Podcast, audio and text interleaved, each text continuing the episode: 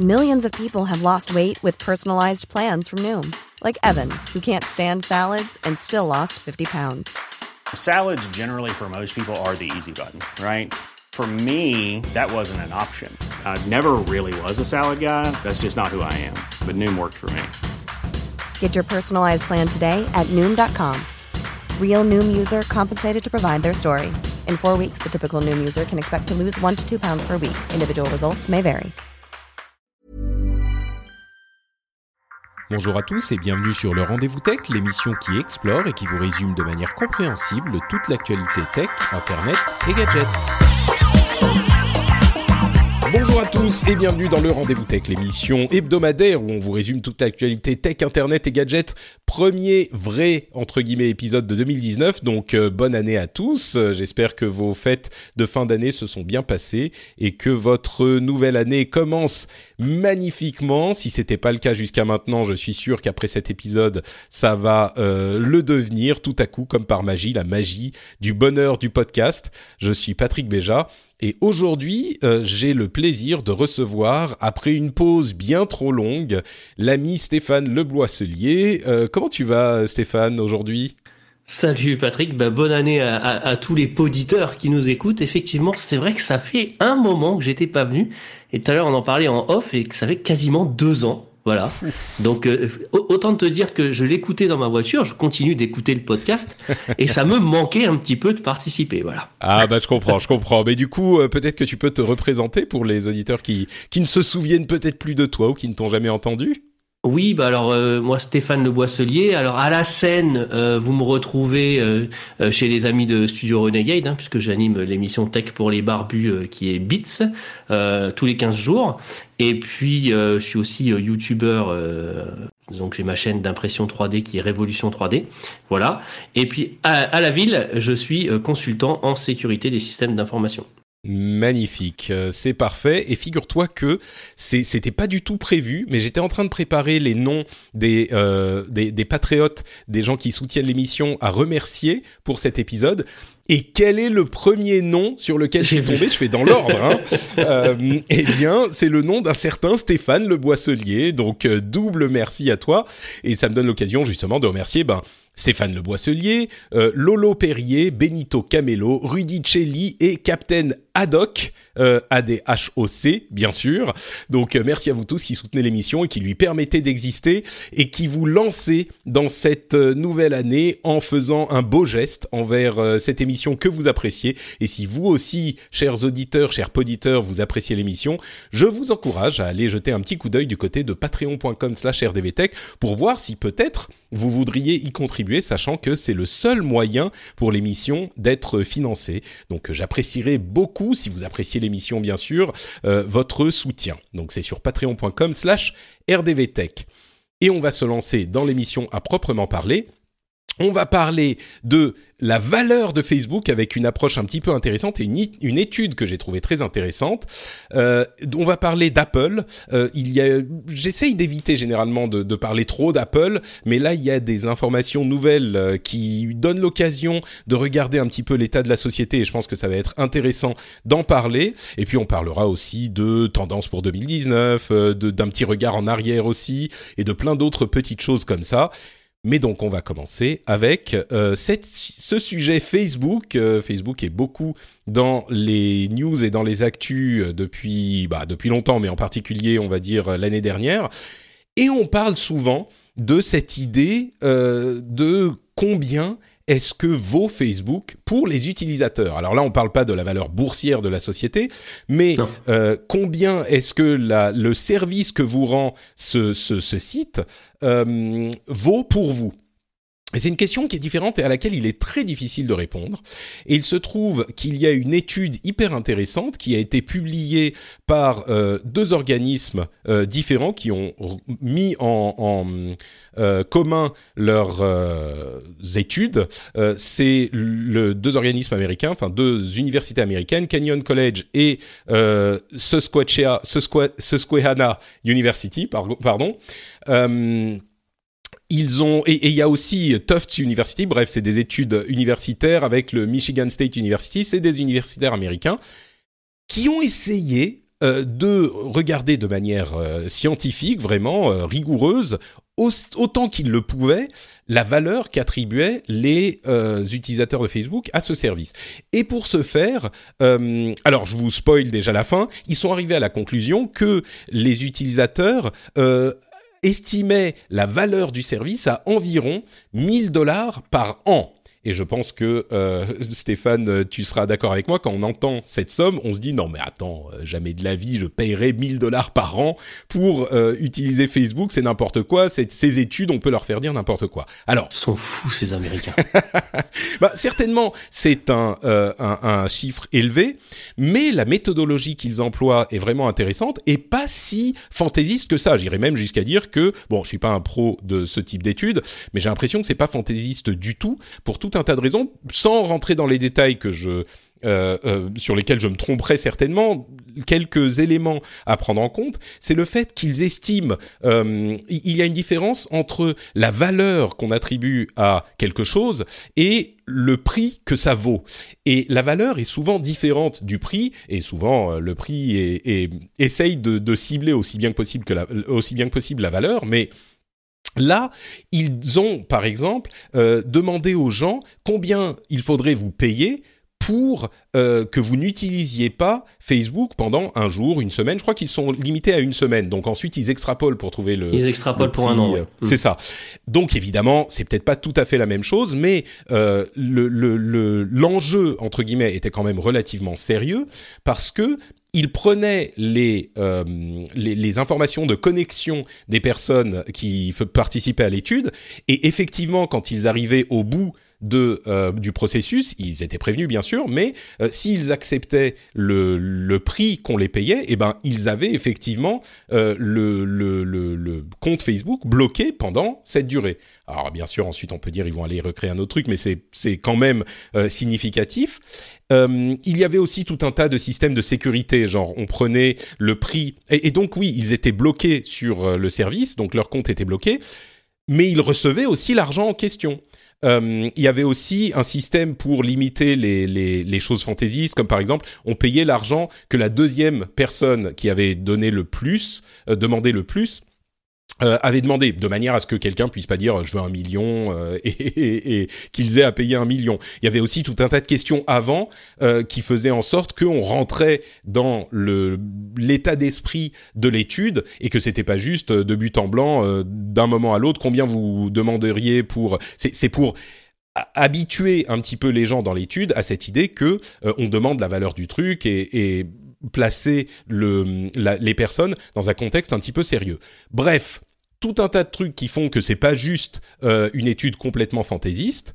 Euh, mais qui est quand même qui, qui donne des résultats surprenants parce que admettons même qu'il soit trompé et que les gens ne veuillent pas euh, un 1000 dollars pour s'arrêter d'utiliser Facebook le, que ça soit moins ou un peu plus ça donne une vague idée je suis curieux de, savoir de ce que tu penses de l'étude en général et puis de la somme en, deuxième plan, euh, ou peut-être même de la somme en premier plan et de l'étude euh, ensuite. Qu'est-ce que ça t'a inspiré, euh, cette révélation?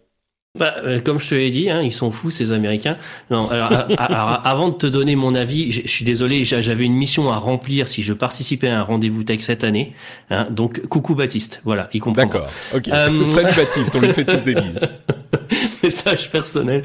Euh, écoute, ah, la, la, démarche, euh, j'ai trouvé la démarche quand même enfin plutôt intéressante. Euh, voilà, le, le, fait de, il y a, y a, quand même beaucoup de questions qui se recoupent, etc., etc. Ils ont pas sorti un chiffre comme ça euh, d'une boîte à chapeau, tu vois.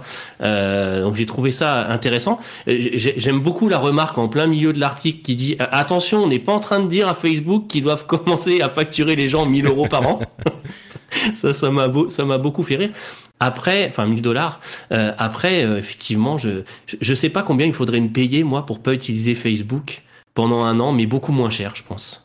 Mais c'est ça qui est intéressant parce que on ne sait pas vraiment. On, se base tous sur euh, nos, nos, impressions personnelles, des estimations un petit peu au doigt mouillé, et, et et là, il y avait vraiment des conséquences à l'étude. et surtout, je crois que ce qui ressort de cette, de cette conclusion, c'est que si on nous demande euh, combien vous serez prêt à payer pour euh, utiliser, utiliser, Facebook, je pense que nous tous, et même les gens qui ont participé à l'étude, diraient jamais 1000 dollars. Mais quand on dit combien il faut te payer pour que tu n'utilises pas Facebook, la question devient un petit peu différente. C'est compliqué parce que ça veut dire qu'il y a une dépendance à Facebook. Euh, tu bah, vois, et qu'on doit te payer pour pas que tu l'utilises. Bah, c'est parce que Facebook te rend. En fait, justement c'est ça qui, qui, qui, est frappant, c'est que Facebook, on le sait tous, mais Facebook rend un service en échange de données personnelles, bien sûr, et de publicité, de ciblage publicitaire, mais Facebook rend un service aux utilisateurs. Et euh, c'est la valeur de l'absence de ce service qu'on est en train de euh, quantifier.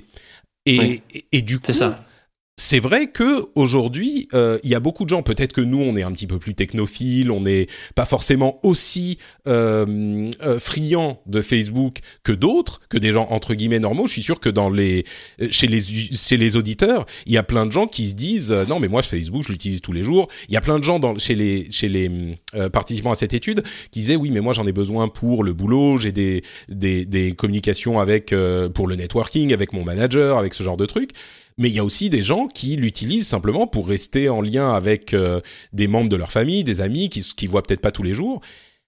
Et ça, c'est un vrai service qui est rendu. Moi, je suis curieux euh, de la réponse que donneraient les auditeurs. Peut-être que même les auditeurs sont un petit peu plus technophiles, mais mais je suis sûr que ça serait pas une somme complètement triviale non plus euh, qu'il faudrait les payer chez les gros utilisateurs de Facebook, comme il y en a beaucoup dans le monde, hein, pour qu'ils arrêtent complètement de l'utiliser. Alors, ce qui est étonnant, c'est que Facebook fait quand même face à, je, sais plus, ils sont à 31 scandales pour l'année dernière, je crois.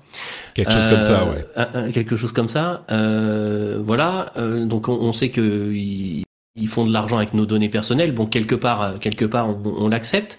ce, qui est, ce qui est étonnant, c'est que malgré tout ça et le fait qu'ils soient dans la tourmente, les gens, il y a une certaine encore addiction à Facebook. Euh, je rappelle pour info que si on veut rester en contact avec sa famille, il y a aussi quelque chose qui s'appelle le téléphone. Mais tu sais, c'est la réponse que donnent euh, de nombreuses personnes, et je crois que c'est un petit peu une réponse de vieux con. Euh, sans, vouloir te traiter de vieux con. J'aime bien faire mon vieux con. J'aime bien faire mon vieux con. Après, non, mais tu peux envoyer des photos par SMS, etc. Alors c'est vrai que là, tu touches tout le monde tout de suite, mais aujourd'hui, enfin, de là à dire qu'il faudrait me payer pour ne pas utiliser Facebook, tu vois, je, trouve. Bah, quel est, quel est ton. Est-ce que tu utilises Twitter, toi? Ouais. Ok. Peut-être que Twitter est un meilleur exemple. Est-ce que tu serais prêt à abandonner Twitter euh, du jour au lendemain sans compensation financière? Ouais.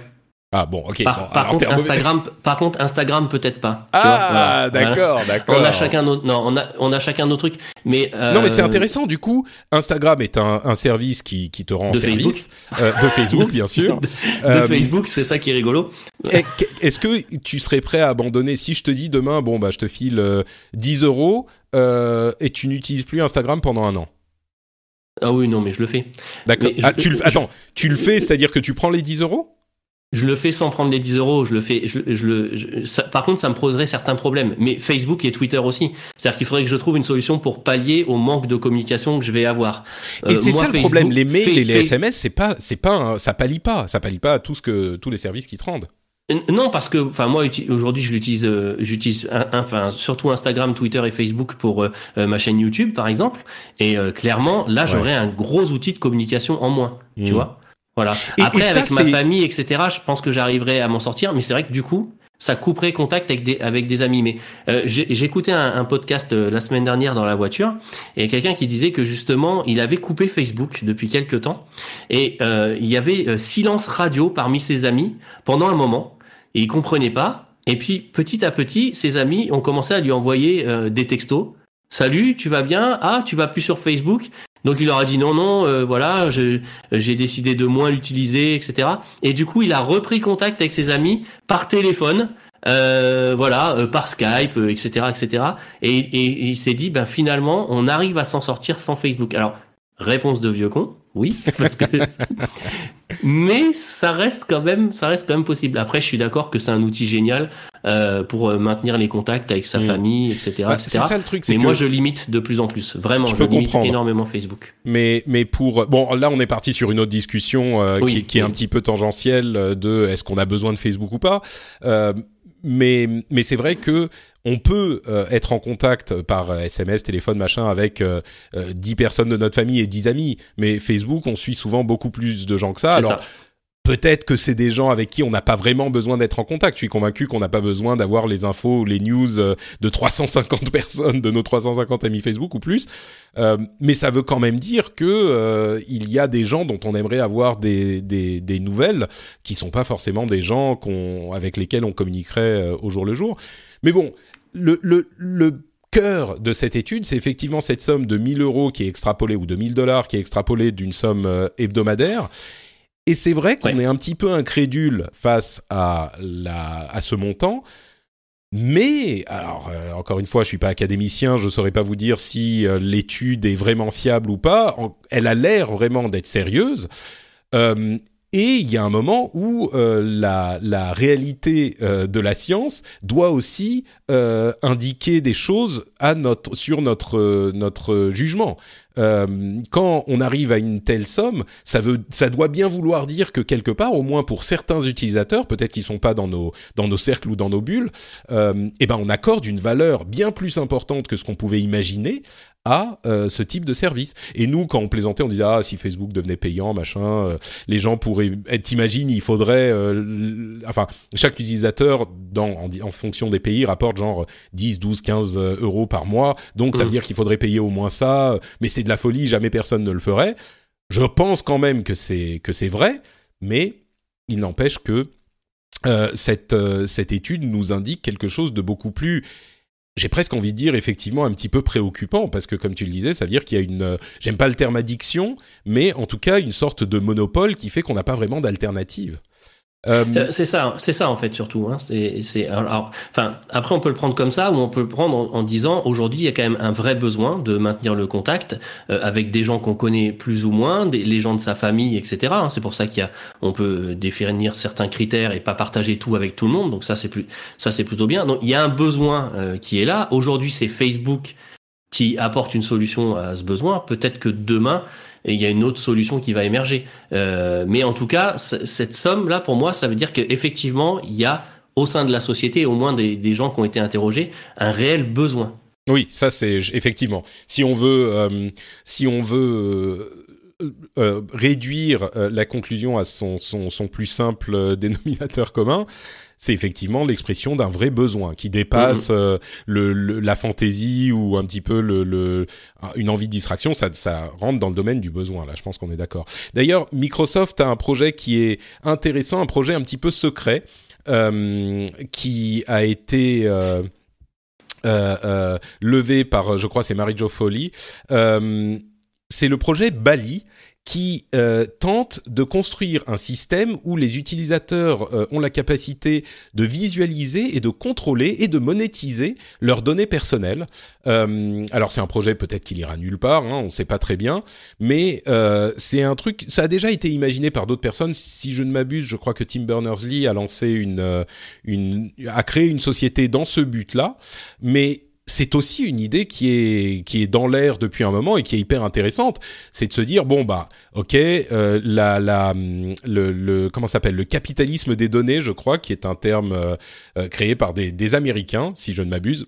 Mais donc toute cette économie des données euh, euh, capitalistes qui vise à euh, utiliser ces données pour, comme monnaie d'échange pour accéder à des services, pour euh, jouir de certains services, et ben peut-être qu'il y a une autre manière de la présenter, une manière qui donne plus le contrôle aux utilisateurs.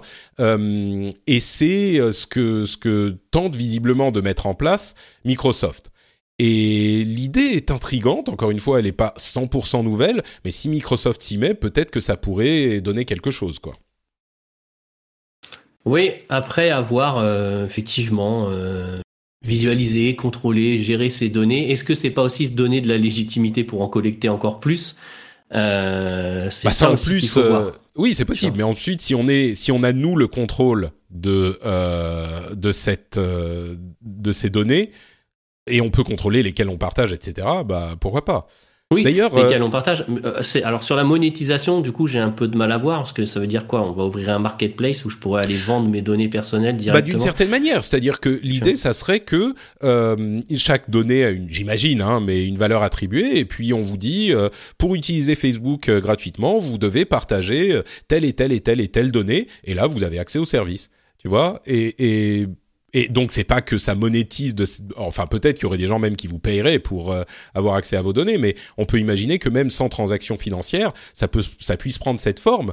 Ce qui est, alors encore une fois, les, les défenseurs de la vie privée à tout prix, euh, ça risque de les faire hurler, mais je crois que si c'est fait en connaissance de cause, ça poserait sans doute moins de problèmes éthiques à, à de nombreux d'entre nous. Je suis sûr que Guillaume, avec notre épisode précédent où on parlait de l'éthique des données personnelles, serait Oui. peut-être pas d'accord, mais mais moi ça me semble, ça, disons que même si c'est pas une solution parfaite, ça me semble poser moins de problèmes euh, moraux que que la solution qu'on a aujourd'hui. Bah, disons que voilà, c'est, enfin, si on a une visualisation des, de nos données, etc. Déjà, c'est, on est plus euh, RGPD compliant, déjà, on va dire. Ah bah ça, la Euh, puisque- visualisation, en théorie, c'est possible partout. Hein. On peut aller voir Oui. euh, sur tous les services qu'on utilise quelles données ils ont et même les supprimer si on veut. Donc ça, c'est déjà sauf possible. que, sauf que euh, pour le vivre au, au quotidien, parce que c'est un peu mon métier, et puis en ce moment, je Mm. fais beaucoup de RGPD. Euh, la majorité des entreprises, euh, quand tu cliques sur euh, le lien, il y a rien qui se passe. Ils vont, ils vont faire un traitement manuel ou euh, quelques-uns ont des traitements automatisés derrière. Ça prend un certain temps. Là, on peut imaginer qu'on on aurait tout d'accessible via un portail ou quelque chose, tu vois. Et, Oui. et, et du coup, avoir accès immédiatement, euh, immédiatement euh, à la donnée. Donc, Mm. euh, à voir. Bon. Oui, à voir, effectivement. Et puis ça À reste. Il y a, il y a un lien de- vers le vers la page du projet qui avait fuité. Hein, je l'avais vu euh, C'est quand c'était oui. passé sur le tweet, Euh, mais je crois que le lien est plus accessible. Oui, bah oui, forcément. Elle l'a trouvé. euh, c'est c'est bien Marie-Jo Foley hein, qui a publié sur C'est SDNet, ça, ouais. euh, ZDNet, pardon. Euh, et oui, le lien effectivement a été. euh, Mais bon, ensuite c'est un projet. C'est une. c'est- Il est possible que ça donne rien, mais l'idée est quand même intéressante. Et puis surtout le fait que Microsoft se plonge là-dedans euh, dans- pour un projet de recherche, ça veut dire que euh, ça travaille les les géants de la tech, quoi. Bon, parlons un petit peu d'Apple. Euh, Ah, mais c'est vrai que souvent euh, j'évite euh, quand il y a des infos qui, qui des rumeurs, ce genre de choses. quand des gens annoncent la mort d'Apple, encore une fois, c'est ça que tu veux et dire ben voilà, c'est ça. J'essaye de- de- d'éviter d'en parler à tout bout de champ parce que pour moi c'est c'est beaucoup de de, de spéculation et euh, un petit peu trop courante pour euh, avoir des bases euh, sérieuses. Mais là, il y a un événement qui s'est produit pour le trimestre précédent. Euh, donc c'est en fait le dernier trimestre de l'année qui est compté comme premier trimestre de l'année suivante euh, chez Apple, si je ne m'abuse. Je, dis peut-être des bêtises avec- ces questions comptables, mais en tout cas, ils ont, ils font des prévisions comme toutes les sociétés euh, cotées en bourse pour les revenus qu'ils vont avoir sur le trimestre suivant. Et là, pour la première fois depuis très très très très très longtemps, ils sont arrivés en dessous des prévisions qu'ils avaient données. Ils avaient donné des prévisions de revenus de euh, 89 à 93 milliards de dollars et ils sont arrivés à 84 milliards de dollars, ou en tout cas ils ont révisé leurs prévisions parce qu'ils n'ont pas encore tous les comptes, mais ils sont euh, bien en dessous de ce qu'ils avaient prévu. Euh, évidemment, la- l'action a chuté, euh, je crois qu'elle est maintenant à quelque chose comme 700 millions de dollars, sachant qu'il y a genre moins de six mois elle était à un milliard, donc bon, la bourse c'est la bourse, mais c'est hyper intéressant parce que c'est donc la première fois depuis longtemps que ça arrive, et surtout ça dénote d'un certain nombre de choses, comme le fait que Apple comme Samsung d'ailleurs, et d'autres, n'ont pas vu euh, venir le, le, la chute de, de revenus de Chine, qui entre parenthèses, euh, d'après ce que je comprends aujourd'hui, a presque une attitude euh, patriotique envers les téléphones mobiles, et que le fait d'acheter Apple, dans le contexte de la guerre euh, de, de, de euh, commerciale entre les États-Unis et la Chine, le fait d'acheter Apple, ben, c'est vu comme un petit peu anti-patriotique, donc ça peut jouer dans, dans ce domaine, mais tous les analystes ont dit Apple. Est-ce que ça joue sur la note sociale, tu crois? Euh, écoute, c'est possible. Oui, si vous avez sur le crédit social, euh, si vous avez un téléphone euh, non chinois, vous baissez votre crédit social de tant de, de points. Et vous possible. pouvez plus prendre le métro. mince. Exactement. euh, mais oui, donc il y a la saturation du marché qui maintenant est clairement euh, est clairement là.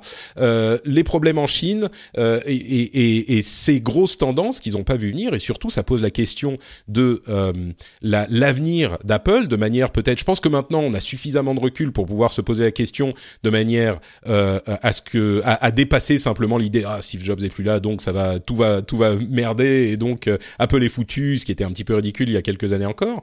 Surtout que Tim Cook a réussi à faire grossir la société et les revenus de la société de manière significative. Euh, mais là, on arrive à un stade où euh, bon bah Steve Jobs est mort depuis un moment, on commence à avoir une vision sur l'évolution de la société. Le l'iPhone reste l'énorme majorité des revenus de cette boîte.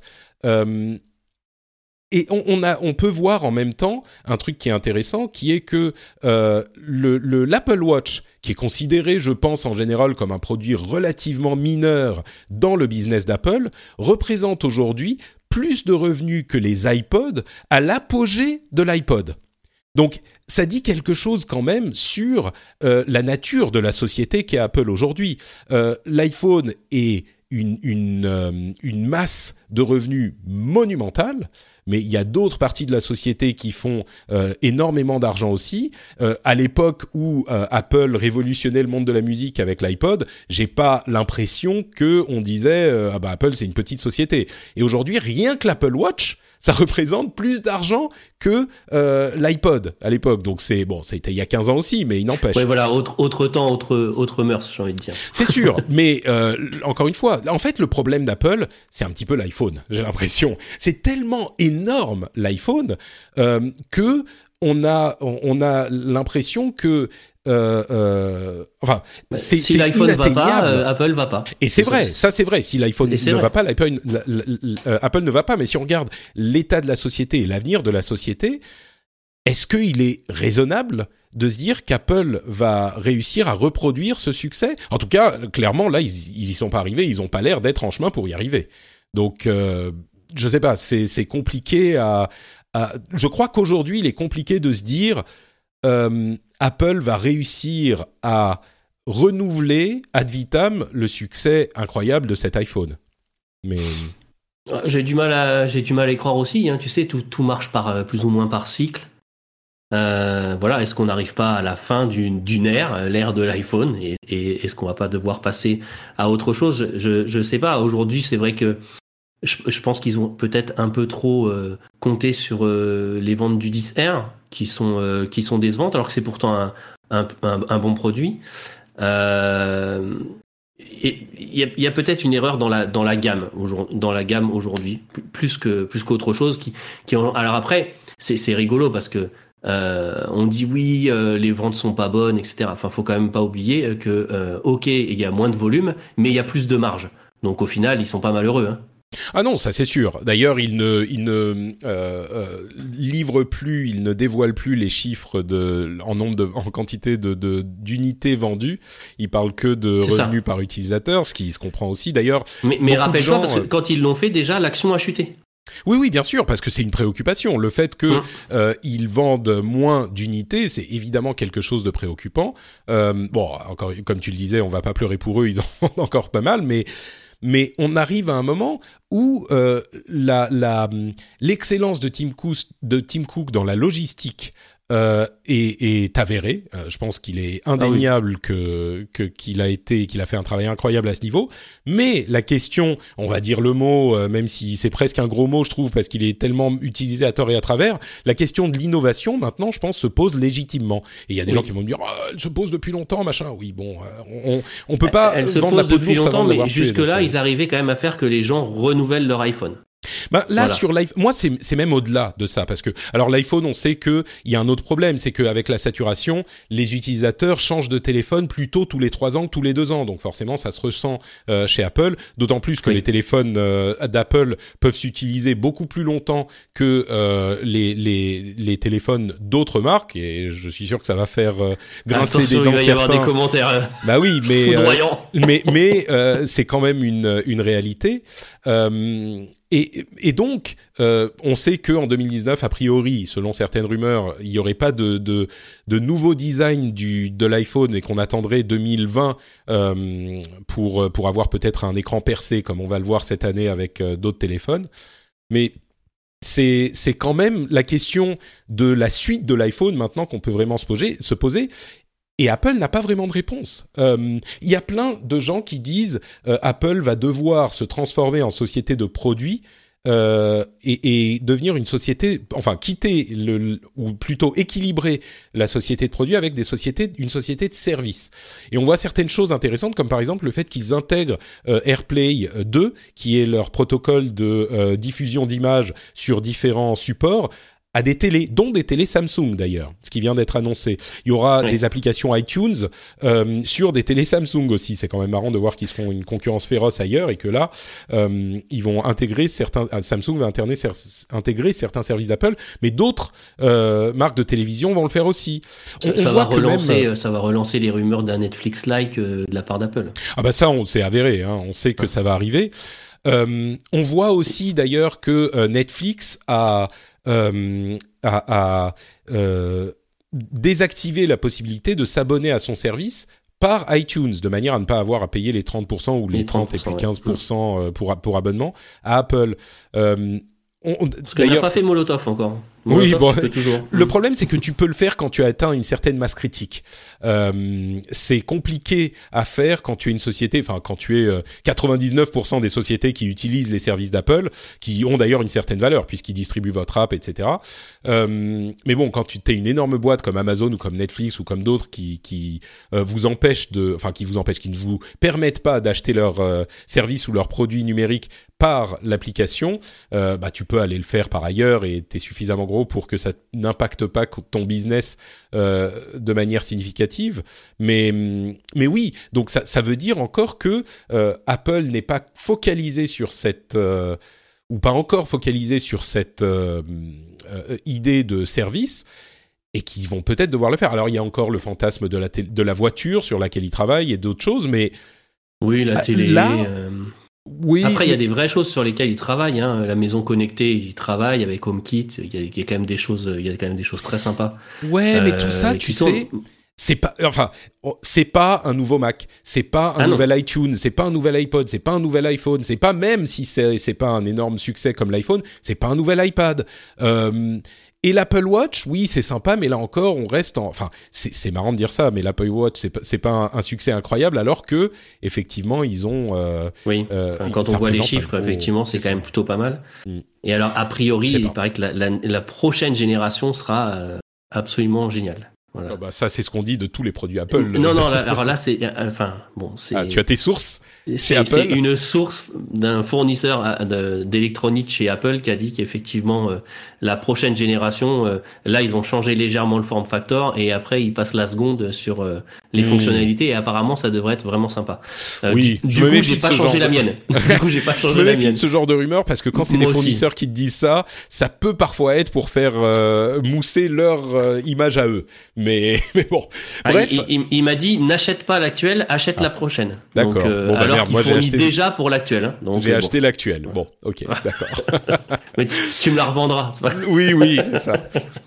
Donc euh, bon, voilà une réflexion sur Apple qui reste un petit peu vague, mais je crois qu'on arrive là à une étape où ces, problèmes-là, si on parle d'un point de vue euh, purement financier euh, qui a son importance aussi. Ces problèmes de, dans le marché chinois, les problèmes de saturation sont significatifs et on a suffisamment de temps pour voir où où est Apple au niveau de l'innovation et je crois que s'il y a des choses intéressantes, le, les AirPods par exemple, c'est un, c'est un gadget, mais c'est hyper euh, bien designé, hyper bien conçu. Pour moi, c'est un oui. succès, euh, oui. un, un, vrai, un vrai succès au niveau technologique. Mais bon, moi pour la première fois en tout cas, je, je regarde tout ça et je me dis, euh, bah là on arrive à un point où on peut légitimement se poser la question. Donc. Oui, c'est ça. Donc après, oui. quel, quel tournant est-ce qu'ils vont prendre? Je pense qu'effectivement on est à la fin d'un cycle.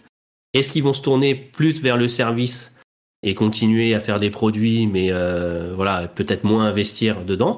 Ou alors est-ce qu'ils ont dans leur banette un produit, euh, un nouveau produit euh, révolutionnaire euh, qui va, qui, qui, qui, vont pouvoir présenter et qui va relancer la machine? Mm. Voilà. Aujourd'hui, effectivement, on est en attente de voir, euh, la, de, de, voir la suite. Mais c'est intéressant.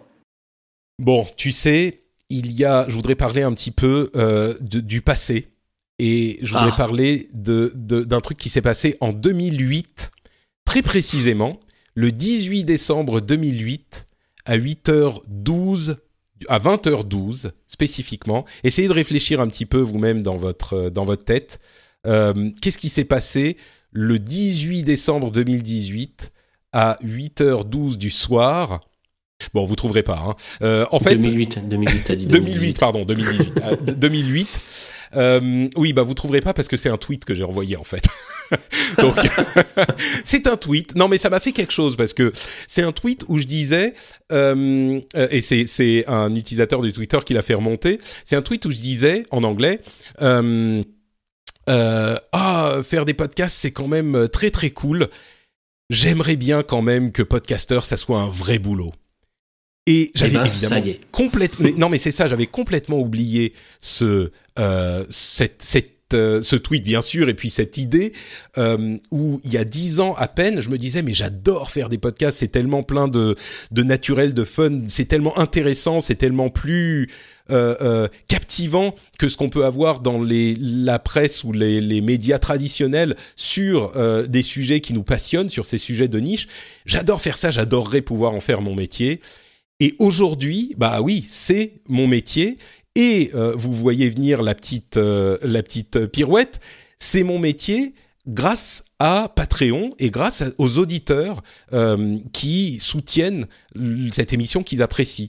Donc un petit peu plus, de manière un petit peu plus émouvante encore, et on a les, les 10 ans de l'émission qui arrivent, donc ça sera encore un petit peu émouvant, mais c'est quelque chose qui pour moi a une importance euh, qui date pas d'hier. C'est un, un- une idée euh, que je chéris depuis longtemps et c'est un fantasme que je je- j'ai depuis longtemps de, de vivre de ce métier. Et maintenant, grâce à vous, grâce aux auditeurs euh, qui aiment bien l'émission, bah c'est possible.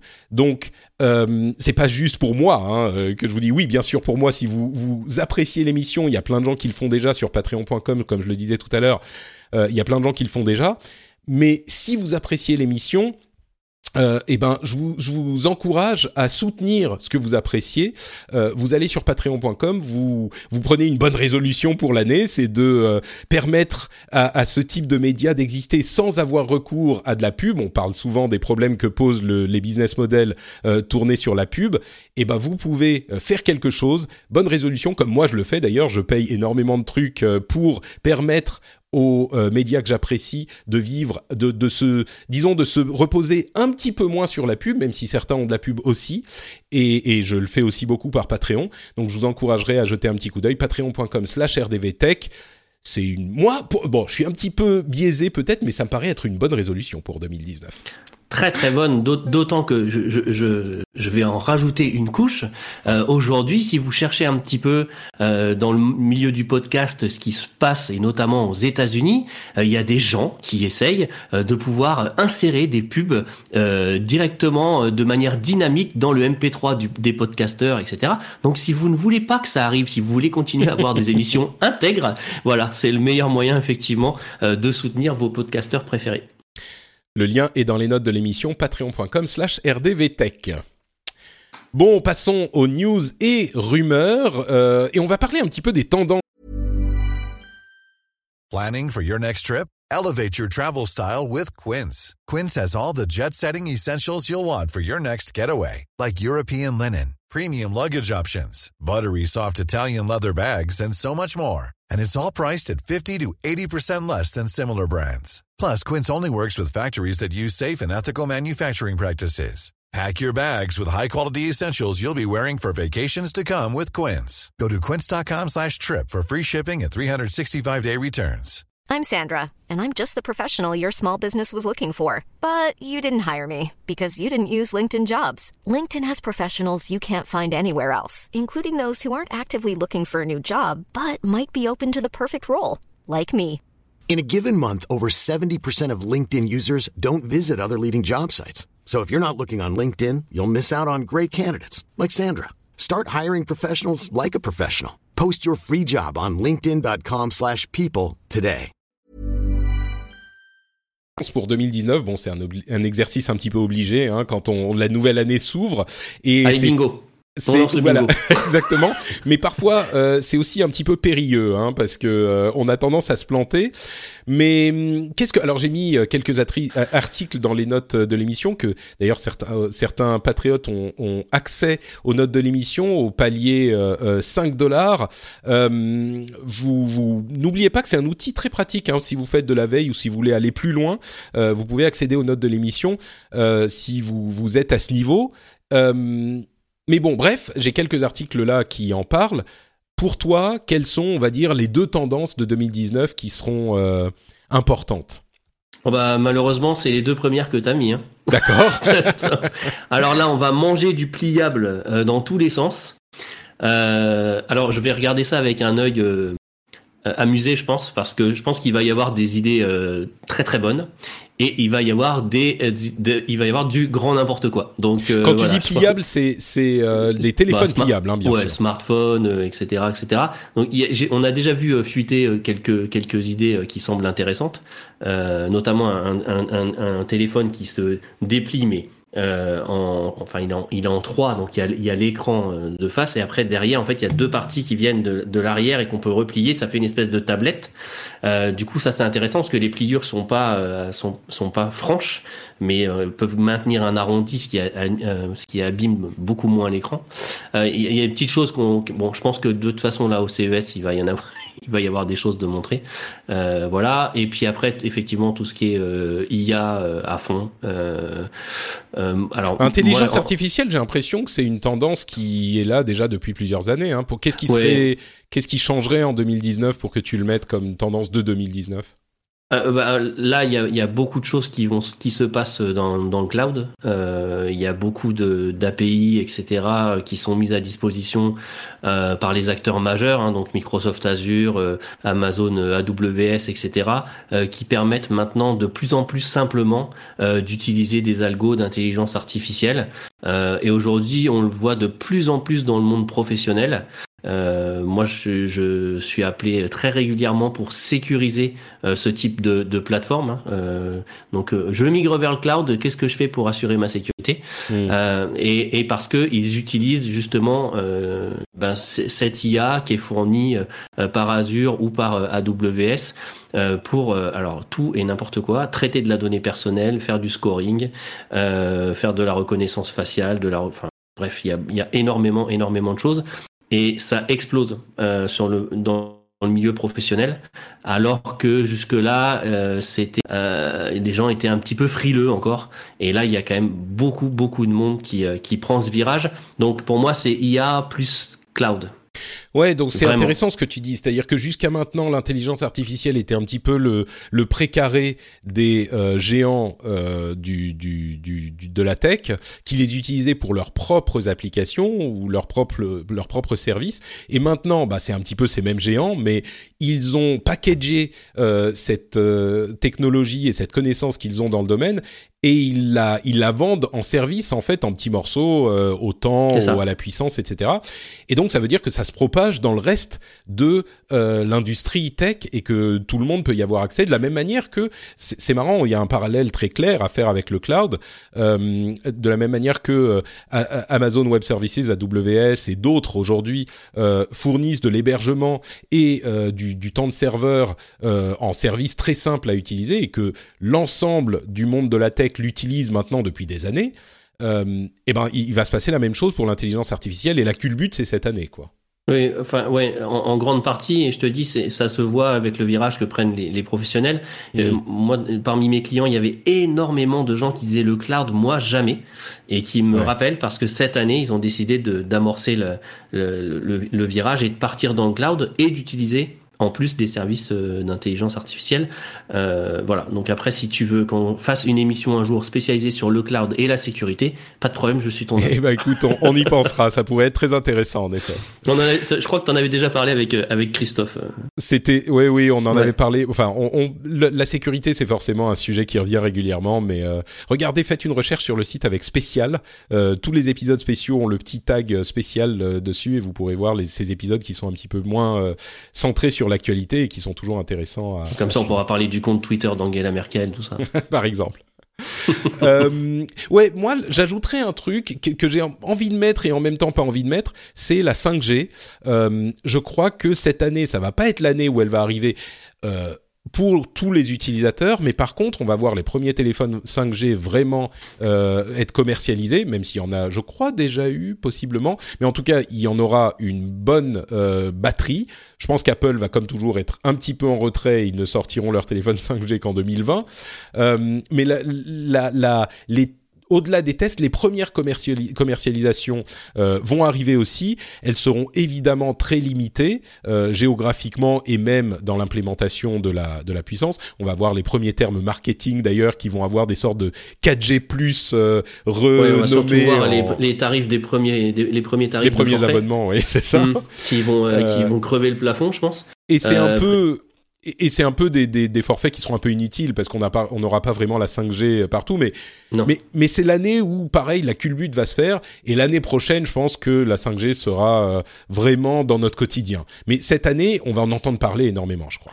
Alors moi, moi j'ai eu une démo parce que je, je, je, travaille pour une filiale euh, d'un opérateur euh, dont le nom est une couleur. Euh, Euh, et euh, j'ai une j'ai une démo de la de la 5G. Alors euh, c'est clair que du enfin diffuser de la 4K sans fil, c'est c'est enfin c'est vraiment hyper impressionnant. Enfin via du réseau mobile, c'est vraiment hyper impressionnant. mais effectivement, avant que ça arrive et que ça soit déployé, enfin les infras sont quand même énormes hein, à déployer. Donc tu l'avais mis, hein, mais il y a la SERP qui a publié une carte. nous, on a reçu les vœux là cette année de de Stéphane Richard euh, qui dit euh, voilà euh, ça y est cette année on amorce la 5G et avec les villes qui sont élues hein, pour pour les premiers tests. bon, le problème effectivement là, c'est les téléphones, parce que les téléphones 5G, bon bah moi j'ai un iPhone 10, bon, bah, il n'est pas 5G. et puis je crois que de toute façon avec la puce 5, g actuelle, il y a des problèmes de chauffe et de consommation. donc il va falloir attendre très certainement la prochaine génération de puces. C'est ça, c'est pour ça que je dis la première année, la 2019, je, dis, je recommanderais à 99% des auditeurs euh, d'attendre parce que la 5G c'est en train de se mettre en place, mais ça sera l'année suivante que. Hmm. Oui, oui, puis la puce n'est pas prête et vous allez avoir un téléphone qu'il faudra de toute façon changer euh, très certainement quand la, la 5G sera complètement déployée. Finalisée et déployée. Il est, urgent d'attendre, comme on dit. Voilà. Bon, il y a d'autres tendances hein, qui se dessinent. Les, les boutiques sans euh, paiement euh, dont on avait parlé avec les expériences d'Amazon, etc. Les, euh, les, les robots de livraison, euh, ce genre de choses, et puis des choses un petit peu plus techniques, le edge computing pour les l'internet des objets, etc. Mais pour les tendances consumer, comme on dit dans the industry, bah, je pense que effectivement, ce, ces, ces choses qu'on a évoquées sont les plus notables. Euh, retournons un petit peu dans le passé. Euh, il y a un, euh, compte Twitter, un jeune homme qui s'appelle Emile Protalinski, qui a publié un qui, travaille chez VentureBeat, qui a publié une liste des sociétés, des sociétés de l'âge qu'elles auront en 2019, des grandes sociétés de la tech. alors IBM, je vous en donne quelques-unes. IBM 108 ans, 108 ans IBM, rendez-vous compte. Microsoft, Microsoft 44 ans, Apple 43 ans, euh, Amazon a quand même 25 ans. Euh, Netflix, bon, 22, ils avaient commencé avec d'autres choses. Euh, Google, ils 21, avaient commencé avec ouais, Video Club. C'est ça.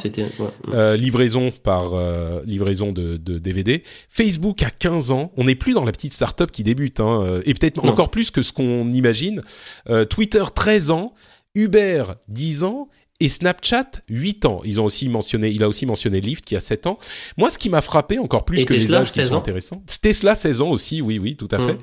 Ce qui m'a encore plus frappé même que les âges, qui pour certains sont intéressants, euh, c'est cette idée que les, les startups auxquelles on pense, ou en tout cas les grosses sociétés de la tech auxquelles on pense, euh, ont oh, toutes plus de 5 ans en fait il n'y a plus vraiment de choses. Même Airbnb a, je crois, 7 ans ou 8 ans, quelque chose comme ça. Il n'y a plus vraiment de grosses sociétés qui a euh, qui est arrivée sur le marché dans, on va dire, les 5 dernières années. Euh, peut-être qu'on pourrait mentionner Slack à la limite ou ce genre d'outils, mais ils sont quand même relativement mineurs par rapport aux autres dont on parle, et même aux autres dont on parle quand ils avaient 5 ans.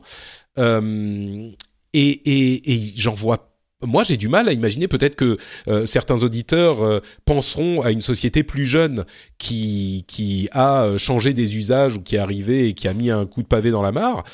Euh, un coup de pavé dans la non un coup de pied dans la fourmilière Un coup de un pied dans la pavé dans la fourmilière ou mare. un pavé dans la mare, comme tu veux. un, coup de, un, un coup de pavé dans la mare, on va dire ça comme ça. Et et, et j'arrive pas à y penser. Est-ce que t'en vois toi des, des plus jeunes? Moi, je et ça, ça ça ça je sais pas ça.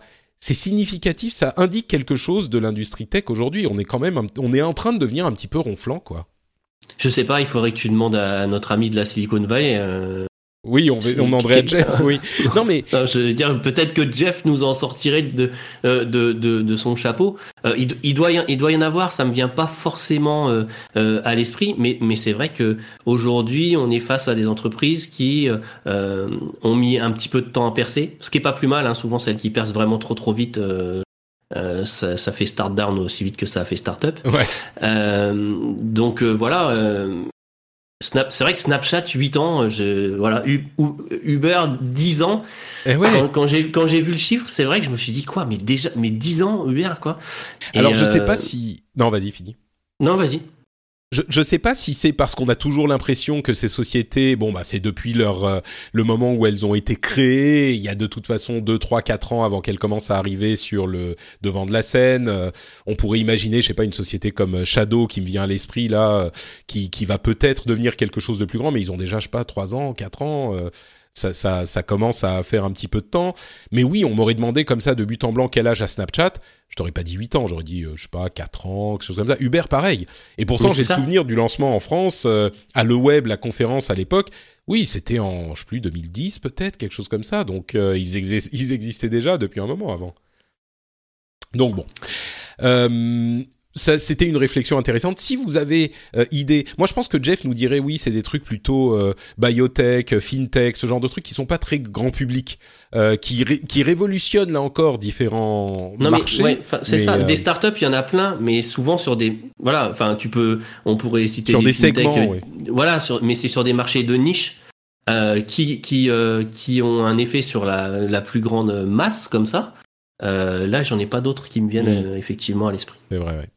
Euh, D'ailleurs, euh, un petit mot pour, signaler que euh, Windows 10 a atteint 39,2% de part de marché mondiale et a enfin surpassé, enfin. surpassé Windows 7 qui est désormais à 36,9%.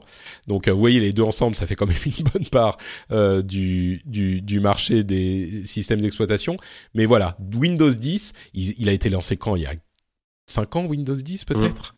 Attends, je, je vais vérifier parce que maintenant je, je... Fais, Je fais, fais un, fais un, un check. Non, euh, 3 ans? 4 ans? 4 ans peut-être. 4 ans. Bon, euh, Windows 10 lancé euh, en 2014, 4 ans donc. Même un peu ans, plus. voilà. Mm. Euh, 4 ans avec, euh, bon, pas toujours que des, pas toujours que des wins. hein. Mhm. Euh, C'est vrai. Mais, mais bon, c'est bon. Bref, on va pas repartir sur Windows 10, mais c'est la dernière mise à jour en date a un petit peu peiné à arriver, mais, mais, mais voilà. Euh, tiens, parlons un petit peu puisqu'on parle du futur. Euh, c'est pas des, enfin du futur, des, choses qui ont changé les, les, les- le, le paysage de la tech. C'est pas des nouveaux entrants et ça peut-être que c'est à mettre en rapport avec ce dont on parlait tout à l'heure.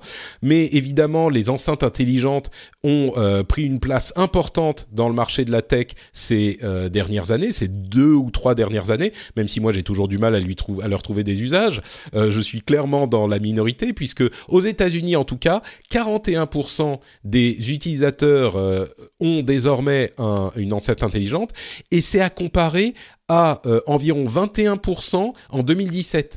Donc on a eu euh, une croissance Enfin, une- un parc installé qui a doublé en un an, euh, ce qui est énorme quand on pense que ça correspond à aujourd'hui euh, plus d'un tiers, presque la moitié des utilisateurs aux États-Unis qui ont des enceintes Ouais. connectées. Euh, et à ce propos, Amazon a annoncé qu'il y avait dans le monde 100 millions de de- d'appareils euh, avec Alexa dans, dans enfin, installés euh, qui ont été vendus et ce à quoi Google a répondu qu'ils avaient un milliard du, de de- d'appareils euh, qui ont Google Assistant. Alors là, on parle pas juste Ouais, de- mais bon, c'est téléphone compris. tous les donc, voilà, euh, bien sûr. mm. Mais c'était 500 millions en mai 2018. Donc Ouais. en moins d'un an, ils ont doublé la base en mettant euh, Google Assistant partout, bien sûr. Mais Et, et- et Amazon va doubler ou tripler la base puisque ça va être intégré à Windows 10. Tu vois c'est vrai, c'est vrai, tout à fait. oui. C'est vrai que j'avais pas Donc, pensé à ça, euh, mais là, Je ça va être que même plus Amazon que ils vont doublé ou pouvoir les retacler Google derrière en disant eh ben nous on est présent sur tous les Windows. Voilà. c'est vrai. Euh, voilà, bref. Euh, oui, alors, enfin, je tiens à te rappeler, tu trouves pas d'usage aux, aux enceintes connectées. Je tiens à te rappeler que tu as justifié l'achat de ta nouvelle Apple Watch euh, en, en disant que tu avais besoin d'une lampe torche pour la nuit. hein. je Je crois te le que rappelle. je vais jamais m'en sortir de cette. euh, tu sais que tout le monde, à chaque fois que je parle d'une Apple Watch pour une raison ou une autre, quelqu'un m'envoie, enfin sur, sur Twitter ou Facebook ou en message privé machin, on m'envoie des photos de lampe torche et tout. Donc euh, je comprends. je comprends. Je suis désolé de faire partie de, de. Euh, Non, mais- Moi, j'ai une, j'ai, j'ai, euh, j'ai une, une, Bernadette, comme on l'appelle chez, euh, chez Studio Renegade, pour éviter que ça déclenche chez tout le monde. Euh, voilà, donc. euh, Oui, j'ai dit non Ama- plusieurs fois. Je suis désolé si ça a Ama- provoqué des choses. Amazon Echo. Euh, et euh, bah, je- moi, je m'en sers un petit peu pour la domotique. Euh, voilà, enfin essentiellement. Euh, après, pour écouter de la musique, parce que finalement, on a une enceinte dont le son est, est, est pas trop mal. Euh, voilà, je, enfin, je trouve ça plutôt pas mal. il y a- Effectivement, il y a, il y a pas mal d'usages à venir. D'ailleurs, j'ai un petit message personnel à faire passer à, à nos amis d'Amazon. Euh, pourquoi est-ce que la Skills iTunes euh, euh, Apple Music est dispo sur le sur le marché le store américain? Et qu'elle tarde autant sur le store euh, français, s'il vous plaît. Scandaleux. Merci. Voilà, c'est scandaleux. Voilà. Ouais, mais c'est effectivement, il y a plein de gens qui en ont l'usage. Hein. D'ailleurs, à chaque fois qu'on en parle dans l'émission, euh, il y a des auditeurs qui viennent en commentaire me dire euh, ah oui, mais moi j'utilise pour ça, pour ça dans la cuisine le Oui, matin, oui, oui. pour le truc, c'est Dans la génial. cuisine, pour tout ce qui est Et- timer, etc. C'est intéressant. Je sais pas si tu as vu, il y a aussi une une euh, une, une horloge euh, qui est sortie, alors qui qui parle fait, pas, mais qui intègre Alexa et qui permet de voir le timer en temps réel avec des petites LED, etc. Qui Mhm. coûte une trentaine de dollars. Euh, 37 ou enfin moins de 40 dollars on va dire Euh, donc je pense que tout ça ça va se ça va gentiment se développer et que les usages tu as raison hein, quelque part les usages sont encore à trouver Euh, voilà mais, Mais il y a plein de gens qui. Il y a d'ailleurs, euh, c'est la la la euh, stratégie d'Amazon de fournir ces kits dont on avait parlé à l'époque où ils les ont annoncés, euh, de manière à ce que n'importe qui puisse intégrer euh, Bernadette dans leurs euh, appareils. Et, et du coup, euh, c'est sûr que ça va continuer. Il y, y a un autre usage dont certains auditeurs m'avaient parlé. euh, c'était, c'était peut-être d'ailleurs Cédric euh, un grand qui, qui me l'avait mentionné, mais les enfants qui savent pas encore lire et écrire, euh, qui peuvent du coup interagir très facilement avec euh, les appareils, euh, simplement en parlant. Et, et c'est vrai que moi j'y avais pas pensé, mais bon, dans d'ici quelques temps, euh, je risque d'avoir cet usage aussi Oui. euh, avec le petit qui grandit. Alors, mais- moi, les enfants le font et pour des recherches internet, par contre, je les corrige. Euh, C'est-à-dire que quand ils... euh, Alors, moi, là, ça pose un vrai problème.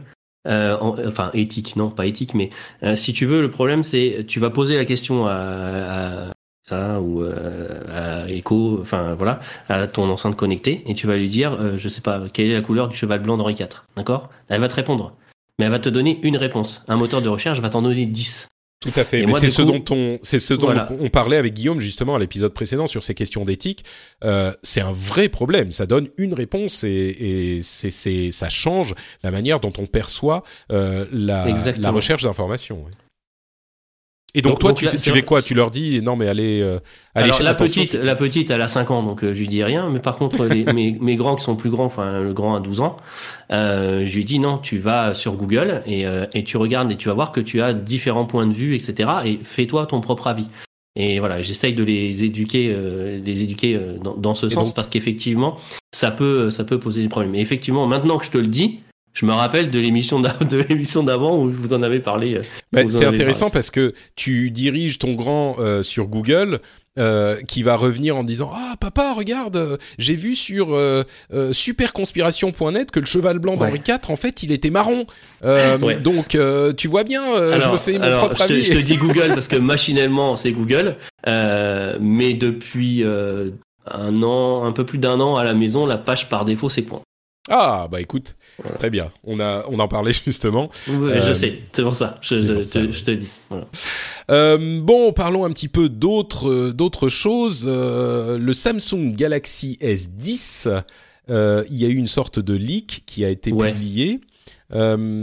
Euh, c'est donc on aurait effectivement euh, la confirmation que alors il y a plusieurs versions de l'appareil, mais il n'y aurait pas de, euh, on en avait déjà parlé, hein, mais il n'y aurait pas d'encoche, mais simplement un petit trou en haut à droite de l'écran avec une unique euh, caméra et un, un y a, alors il y a plusieurs, c'est les S10 Beyond, Beyond 1, Beyond 3, Beyond 10, je sais plus comment ils vont les appeler, mais mais effectivement donc il y aurait sans doute que je dise pas de bêtises, un lecteur d'empreintes digitales sous l'écran et euh, un écran presque bord à bord puisque l'encoche est supprimée. Euh, et, à côté de ça, on a le Nokia 9 PureView, PureView qui confirme euh, ces cinq caméras, ces cinq appareils photo à l'arrière pour bah, toutes sortes de choses incroyables qu'il ferait grâce à ces cinq appareils photo. C'est, c'est. Ça me laisse dubitatif. Ouais, Vraiment, hein. tu, sais, tu, sais, en fait, là, j'ai enlevé la coque de mon iPhone 10. Et du coup, maintenant, quand je le pose, j'ai cette espèce de truc qui me gêne là avec les. ah, mais écoute, tu seras content du, du Nokia puisqu'il est entièrement plat à l'arrière. Alors ouais, c'est vrai qu'il est entièrement plat parce que cette année il y a quand même une grosse tendance. Alors je sais pas si t'as vu le leak d'un futur iPhone avec euh, trois avec trois objectifs aussi. J'ai vu effectivement. Ouais. Voilà. Ah bah c'est aussi une euh, tendance dont on aurait pu parler. Les objectifs qui se multiplient, mais. C'est ça. Euh, bon, moi, je, quand on voit ce que fait un pixel, sans faire de pub pour Google, hein, mais euh, voilà, quand on voit ce que fait un pixel avec un seul capteur, mais juste avec de l'intelligence artificielle, j'ai envie de me dire, voilà. Euh, et, et Marion ne dira pas le contraire, si tu veux faire des vraies photos, achète-toi un appareil photo. Oui, oui, mais bon, ça c'est encore un autre, un autre débat, effectivement. Si on réussit à s'approcher de plus en plus de la qualité optique d'un appareil euh, plus performant euh, en ajoutant des, des, objectifs. Moi, je pense que je, suis peut-être encore, on revient à, nos histoires de vieux cons, mais moi, je reste convaincu qu'il y a une, histoire, une, question de base fondamentale physique euh, qu'il faut assurer autant que possible avant la manipulation numérique. Et ah, évidemment qu'elle est hyper importante, elle est indispensable. Même aujourd'hui, les manipulations euh, numériques sont partout dans tous les appareils euh, photo du monde. Enfin, pardon, tous les téléphones du monde. Mais euh, si moi, alors c'est peut-être moi qui suis accroché à mes anciennes habitudes, si on me dit euh, tu peux avoir un téléphone avec deux objectifs, il fera des bonnes photos, et un, un téléphone avec trois ou quatre objectifs et il fera aussi des bonnes photos, me dire ah ouais mais le quatre objectifs c'est mieux que deux non? Euh, donc bon je pense mais mmh. pas convaincu d'accord. Non. Bon bah on verra. on, verra ce qui se passe avec les prochains appareils du coup. Euh, un petit une petite mention aussi quand même. Euh, j'aime bien parler de, de, de logiciels libres de temps en temps. Euh, si je te dis Thunderbird ça te dit quelque chose ou pas? Est-ce que ça bah te rappelle les souvenirs Alors j'ai utilisé pendant longtemps. Comme beaucoup. Bah en fait, tant que j'étais pas sous Mac. Ah. Et le jour où j'ai switché sur Mac, j'ai arrêté, euh, j'ai arrêté Thunderbird. Euh, Alors on rappelle ce qu'est Thunderbird euh, pour les utilisateurs qui sont moins au fait de ces choses-là. Euh, Thunderbird est un logiciel édité par la société Mozilla. Euh, Mozilla qui bien sûr est aussi le créateur de Firefox, l'un des navigateurs alternatifs euh, et, plus sécu enfin pas sécurisé, mais qui va moins utiliser vos données, euh, puisqu'il n'est pas un navigateur d'un des grands de, de, des GAFAM. Et donc Thunderbird est un logiciel de mail, euh, de messagerie, qui euh, télécharge vos, vos messages localement ou, euh, enfin bon, en fonction de la manière dont vous le, euh, dont vous le configurez et qui était laissé un petit peu à l'abandon par Mozilla depuis quelques temps, ça fait presque dix ans d'ailleurs, mm. Euh, et là, ils ont annoncé qu'ils allaient relancer le travail sur Thunderbird. Il était maintenu un petit peu par une équipe presque de volontaires. Euh, et là, ils vont relancer le travail avec une vraie équipe qui est dessus pour le ramener dans la modernité.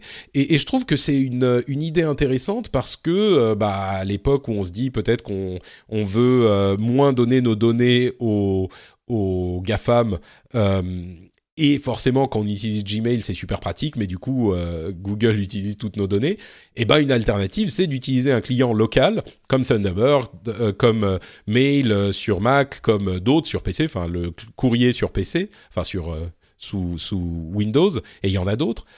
Et Thunderbird, évidemment, c'est Mozilla, donc c'est une certaine, un certain cachet de, de, de sérieux et de sécurité. Donc je trouve, je trouve ça bien qu'il se relance dedans. Moi, je trouve ça bien aussi. Euh, Thunderbird, moi je l'utilisais parce que c'était un des premiers à, implémenter euh, euh, du chiffrement et de la signature sur, sur tes mails. Mm. Donc tu pouvais intégrer du PGP, etc. Et donc chiffrer tes mails et éviter que voilà des, des yeux peu scrupuleux puissent aller regarder à l'intérieur de tes mails. je trouvais ça, je trouvais ça bien. C'est vrai qu'après, je l'ai un petit peu abandonné. Bah, comme tout le monde, quand on est passé au web, j'imagine que tu utilises des webmails, non? Ouais, voilà. Alors maintenant, euh, j'utilise. Euh, je fais mon bobo, j'utilise ProtonMail. ProtonMail, oui, bah sécurisé, bien sûr. Euh, voilà. après, pour moi, le meilleur moyen quand même de de sécuriser ces mails est effectivement d'utiliser ben, un, client un client local et d'héberger soi-même ces mails. Aujourd'hui, tu peux le faire pour quelques euros par mois.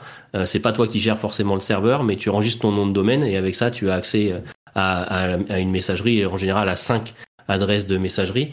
Et voilà, si tu veux pas que Google ou un autre aille voir tes données, le meilleur moyen c'est d'héberger toi-même tes, mails. Mais là, c'est encore un autre débat et on pourra en discuter. On pourra en discuter. D'ailleurs, il y a des, des, on a eu des réponses intéressantes à notre. Bon, on n'arrête pas d'y faire référence, mais l'épisode précédent où on a parlé avec euh, avec Guillaume euh, Champeau de l'éthique des données personnelles, et certains nous ont dit, euh, bah, vous êtes gentil, mais enfin c'est pas facile à faire ces choses-là. La plupart des gens ne comprennent même pas euh, le concept de comment comment ça marche. C'est sûr, euh, c'est pas forcément facile, mais je dirais pour certains ça peut être intéressant, et puis pour d'autres il y a des alternatives comme par exemple simplement le fait d'utiliser Thunderbird et télécharger ses mails ou d'utiliser ce client avec d'autres euh, services de mail, ça peut être euh, une bonne alternative. Donc bref ça me fait plaisir de voir revenir ce, ce petit oiseau plein d'éclairs. Moi aussi. Euh, bon, on parlera la semaine prochaine, si tout va bien, avec euh, Cédric euh, Ingrand du CES, euh, s'il y est en ce moment, c'est pour ça qu'il n'est pas là aujourd'hui, et, et, il nous dira tout ce qu'il a vu de cette euh, grande fête de la technologie, qui est parfois un petit peu comique. il y a des, des, des choses qu'on commence à voir, comme des, des, des, appareils qui émettent des odeurs, des, des, des robots de, qui vont vous livrer des snacks. C'était peut-être pas au CES qu'on a vu ça, c'était PepsiCo. Alors c'est marrant parce que tu vois, les appareils qui émettent des odeurs, il y a un petit Français euh, qui avait inventé un réveil euh, qui te réveillait avec des odeurs le matin. Et il avait gagné un concours euh, bah, organisé par Google à l'époque. faudrait, faudrait, j'ai plus la référence en tête, mais en fait, tu pouvais te réveiller le matin soit avec une odeur de café, une odeur de chocolat, etc. Et donc, à l'heure dite, ça émettait, euh, ça émettait cette odeur grâce à des petites capsules, et donc ça, te réveillait, tu te réveillais de bonne humeur, euh, voilà. Avec les bonnes odeurs. Et c'est là, tu vois, c'est quand, c'est quand ce genre d'appareil sera vraiment démocratisé. Enfin bon, le, le smellotron, on en parle depuis très très longtemps, mais quand ils seront vraiment démocratisés, que les gens vont faire attention à leur sécurité informatique. Parce que le jour où tu te fais hacker ton smellotron et que tu te réveilles avec des odeurs non désirées, je peux te dire que là, tout à coup, tes mots de passe, tu les sécurises. Hein. Alors, si, si, tu vis euh, à Mimizan, comme moi, hein, parce que j'habite dans les Landes à Mimizan, à une heure de Bordeaux, il y, a une, il y a une papeterie chez nous, tu vois, qui émet une odeur absolument euh, infernale. Et, et, donc, ah oui, la pulpe, euh, oui, oui, tu veux dire. Voilà. Et cette nuit, je me suis fait réveiller par l'odeur de papeterie. Et effectivement, j'aurais pu croire qu'on avait hacké mon smellotron. Tu vois, voilà.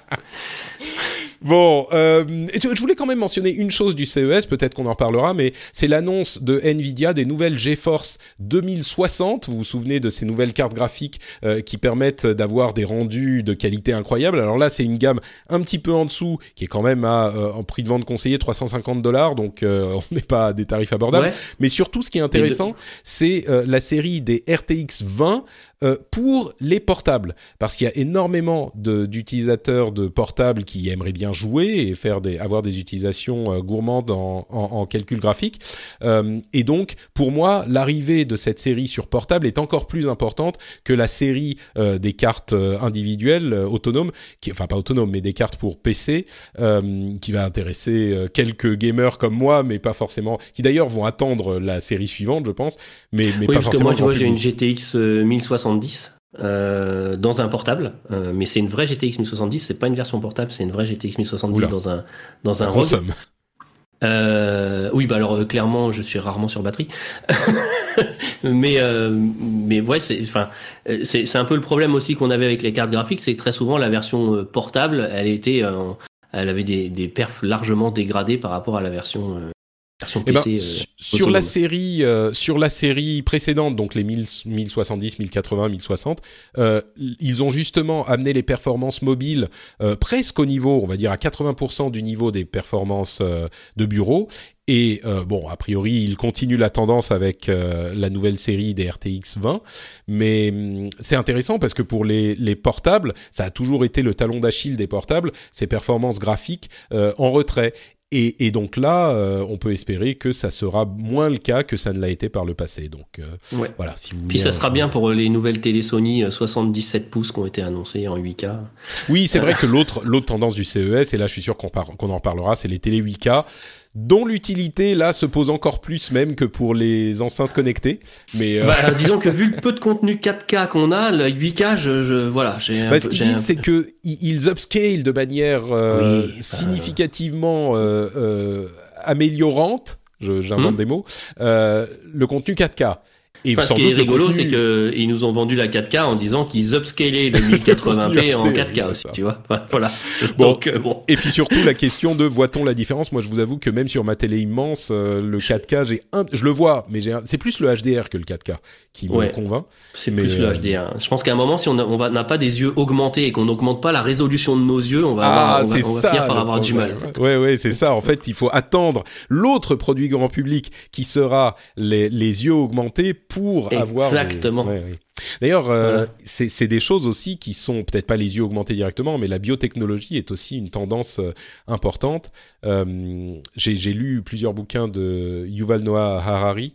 qui est un philosophe, enfin, vous avez sûrement entendu parler Homo, Homo Deus, Homo Sapiens, et 21 leçons pour le 21e siècle. Hyper intéressant. Et il parle beaucoup de ça, justement, de la, de la euh, euh, biotechnologie et de la manière dont ça va révolutionner. Oh, puis Le dans, cours les, de dans les l'humanité. pays nordiques, ils aiment bien. Hein. Les puces sous la peau, etc. Puces sous la Ça peau, oui, tout à fait, Mm. ouais, ouais. Ça Mm. commence à émerger pas mal. Je sais Et pas on- si tu as vu, juste pour finir le, le tacle, on parlait de la 5G tout à l'heure. Le tacle de euh, c'est T-Mobile à AT- à AT&T. Non, j'ai pas vu. AT&T a balancé euh, des, des captures d'écran euh, de, de, de téléphone euh, euh, avec marqué 5G, tu sais, au niveau du réseau opérateur euh, pour le CES. Et, euh, et donc, euh, bon, tout le monde sait que c'est du bullshit. Et, et du coup, euh, donc, euh, le- T-Mobile. ouais, T-Mo- T-Mobile a, a mis un post-it sur le haut des- de leur téléphone avec marqué 9G. J'ai trouvé ça assez excellent. voilà. Ouais, Donc, bah euh, c'est sûr, on est on est vraiment dans cette période, euh, dans cette période où la euh, mienne est plus grosse que la tienne. C'est ça, et, et, et où surtout on peut pas se fier euh, à ces questions marketing. On se souvient que la 4G avait été marketée comme 4G alors que c'était de la de, de la 3G plus du comment ça s'appelait déjà HTMA, HT, HTH, bah, j'ai oublié les, les termes, mais oui bon. HSPA. HSPA voilà. Hmm. Euh, mais bon, bref, la 5G, je pense qu'on va en manger euh, cette année et Ah j'espère oui. qu'on pourra Hmm. euh, être là et vous expliquer si ça en est vraiment ou pas. D'ailleurs, la 5G, il y a plein de normes différentes, donc c'est un petit peu compliqué. Ça. Mais ça va être tout pour cet épisode, pour cette semaine. Un grand merci à toi d'avoir été avec nous, Stéphane. Est-ce que tu peux nous dire où on peut te retrouver? Tu parlais de de, de Beats. euh, Est-ce qu'il y a d'autres choses que tu fais aussi? Oui, bah alors euh, @lb Stéphane sur euh, sur Twitter si vous voulez me suivre à titre perso. Euh, sinon, effectivement, vous pouvez me retrouver tous les 15 jours dans Beats euh, des amis de chez Studio Renegade. Euh, et si vous vous intéressez à l'impression 3D, j'ai ma chaîne YouTube euh, qui s'appelle Révolution 3D sur laquelle euh, vous trouvez des tests des tests de machines, des tutos, euh, etc., etc. Eh, Est-ce que ça a pas un peu fait pchit l'impression 3D Je vais te demander ça. T'es un clair, euh, t'es un enthousiaste de l'impression 3D, mais c'est vrai que y compris dans l'émission, il y a quoi trois ans, on en parlait énormément. Et, et quatre ans et, aujourd'hui euh, bah c'est pas partout hein. Euh, on pensait que les machines coûtant moins cher etc ça s'installerait chez les consommateurs finaux et ça s'est pas vraiment produit donc j'en profite pour te poser la question du coup Alors, ça ça a pas vraiment fait pchit. Euh, Aujourd'hui, il y a, il y a de plus en plus de marques d'impression 3D, enfin, d'im- et qui créent des imprimantes 3D. Donc, il y a des nouvelles marques qui arrivent, etc. Donc, euh, on sent qu'il y a encore un marché. Euh, effectivement, ça fait moins le, ça fait pas pchit, ça fait moins le buzz, on va dire. Hmm. C'est tranquillement en train de s'installer. Et moi, je préfère que ça s'installe tranquillement euh, plutôt que ça émerge et puis qu'en fait effectivement après ça fasse ça fasse pchit. Euh, Aujourd'hui, euh, un peu comme pour les enceintes connectées, les, les gens ont eu du mal à voir les usages. Euh, c'est aussi pour ça que j'ai créé ma chaîne parce que j'avais envie d'essayer de montrer les usages. Bon, il se trouve qu'on m'a trop vite fait confiance et du coup j'ai fait plus de tests de matériel que d'usage vraiment de l'impression 3D. Donc j'essaye de réinverser la tendance. Euh, mais euh, non, je pense que ça va vraiment s'installer. Il euh, y, y, a des marques, il y a des y a des grandes enseignes qui commencent à avoir leur propre site où ils mettent à disposition des objets. je pense à Happy 3D notamment pour réparer, par exemple, votre électroménager, etc. sur des pièces qui ne sont plus fabriquées. Ils vous mettent euh, alors ça peut être le couvercle de la télécommande, ça peut être une charnière pour votre lave-vaisselle, etc. Ils vous mettent l'objet à disposition pour que vous puissiez le réimprimer et réparer vous-même euh, votre objet. Euh, donc voilà, il y a, y a, encore des usages à trouver, comme pour les enceintes connectées, mais non, ça devrait continuer à émerger. D'accord. Lentement mais sûrement, très bien. Lentement mais sûrement, c'est préférable. Bon, donc euh, merci beaucoup Stéphane. Pour ma part, c'est Note Patrick sur euh, Twitter, Facebook et Instagram. Vous pouvez m'y suivre pour avoir mes pérégrinations, des rapports sur mes pérégrinations quotidiennes. Euh, et vous pouvez bien sûr soutenir l'émission, vous le savez, sur patreon.com slash rdvtech. Et comme je le disais, ça prend deux minutes vraiment. Vous avez le contrôle sur tout ce que vous faites avec votre argent. Vous contrôlez combien vous donnez, pour combien d'épisodes vous donnez, etc. Donc euh, n'hésitez pas à le faire, encore une fois, si vous passez un bon moment, si ça vous informe. Si l'émission vous plaît, patreon.com slash rdvtech, c'est le moyen de la financer. Moi je dis bonne ré résolution 2019. C'est une plutôt pas mal résolution. Puis en oh, plus, puis elle, est quand même, elle est quand même facile à tenir celle-là. C'est ce que j'allais dire. vous pouvez vous y tenir. Euh, aller à, à, la salle de sport tous les toutes les semaines, c'est compliqué. Euh, mais soutenir le rendez-vous tech, c'est hyper simple. Ça, ça, Easy. Ça un, un, bon slogan en marketing, ouais. Euh, sports euh, difficult, euh, Patreoning the rendez-vous tech, easy. Non, c'est toujours pas assez catchy. Bon, je vais y réfléchir et puis j'y reviendrai. Ouais, Merci. un truc du genre, tu sais, comme euh, un Apple a Day, uh, Keep the Doctor Away, tu vois. Oui, oui, je sais faut, pas si on un truc dans le même genre. On va y penser. Si vous avez vos propositions, n'hésitez pas à les, à les partager, soit en commentaire, soit sur Facebook, soit sur Twitter. En tout cas, on vous remercie de nous avoir écoutés. Et puis, on revient la semaine prochaine avec un nouvel épisode. Ciao à tous. Ciao.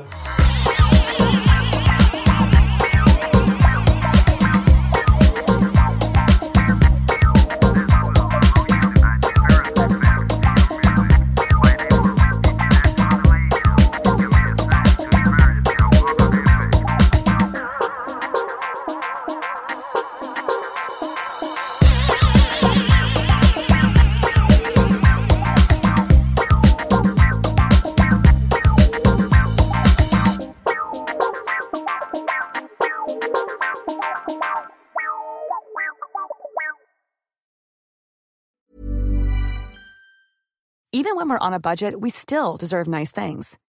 Quince is a place to scoop up stunning high-end goods for 50 to 80% less than similar brands. They have buttery soft cashmere sweaters starting at $50, luxurious Italian leather bags, and so much more. Plus, Quince only works with factories that use safe, ethical, and responsible manufacturing. Get the high-end goods you'll love without the high price tag with Quince. Go to quince.com/style for free shipping and 365-day returns.